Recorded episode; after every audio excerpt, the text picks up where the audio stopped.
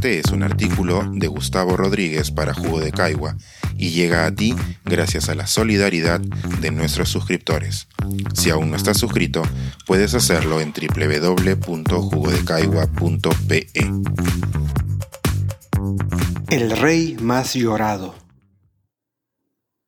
Unas líneas para respondernos quién es el mejor futbolista de la historia. A pesar de los días transcurridos, no termino de asimilar la muerte de Pelé. Se tendría que haber sido un niño que pateó una pelota en los 60 o los 70 para entender hasta qué extremo el Tesoro Nacional del Brasil fue para mi generación el símbolo del fútbol. A mí específicamente no me tocó verlo jugar en la época del mítico Scratch de México 70, aunque sí en el Cosmos, junto a una pléyade de estrellas en el final de sus fulgores, cuando era el principal embajador del fútbol en el gigante territorio estadounidense. Sin embargo, por entonces, de vez en cuando los programas deportivos transmitían extractos de sus mejores jugadas del pasado.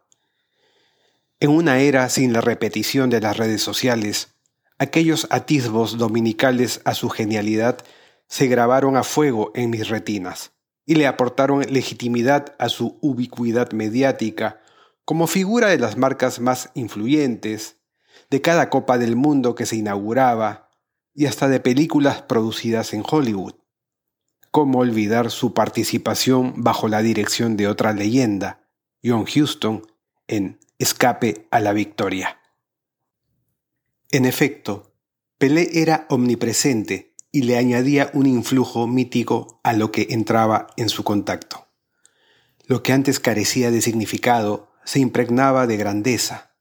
Quizá no esté de más recordar que mucho antes de que Maradona fuera ovacionado como el genio que fue en las canchas, el número 10 de su espalda ya había sido llenado de simbolismo por el brasileño. Cada estrella de fútbol tiene una narrativa que la coloca en los estantes mentales de los pueblos. La que colocó a Edson Arantes en el trono de rey que nadie le discutió, no solo tiene que ver con sus logros como goleador y alzador de tres copas del mundo, sino también con dos condiciones fundamentales que lo separaban del resto. En primer lugar, era un atleta por consenso de los dioses.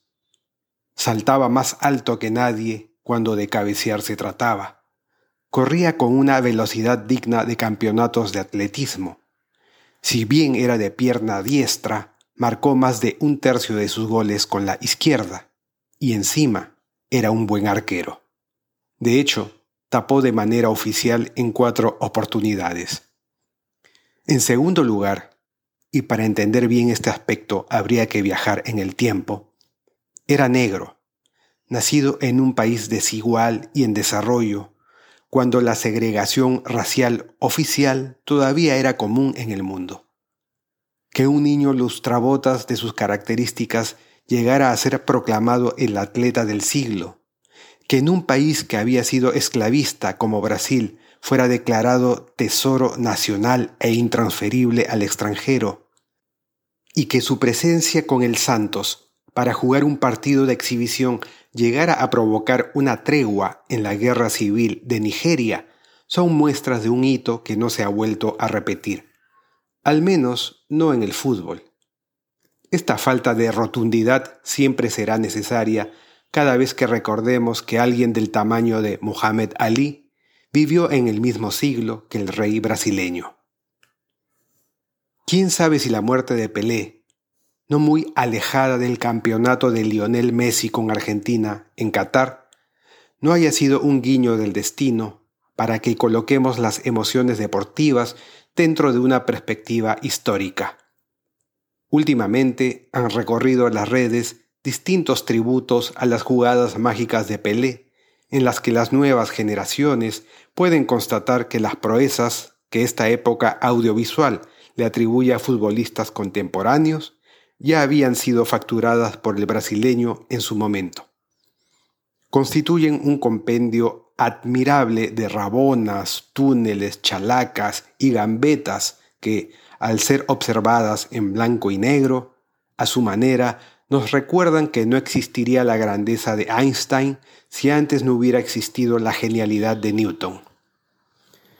Es una lástima que la falta de tecnología nos haya privado en esos recuentos del mítico gol de los cuatro sombreros que anotó con el Santos.